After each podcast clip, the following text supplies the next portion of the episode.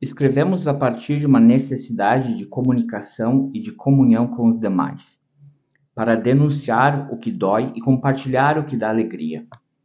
Escrevemos contra a nossa própria solidão e a solidão dos outros.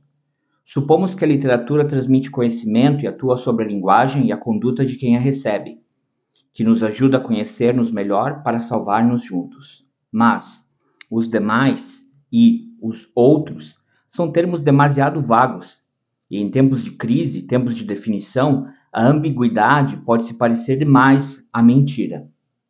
Escrevemos na realidade para as pessoas com cuja sorte ou azar nos sentimos identificados.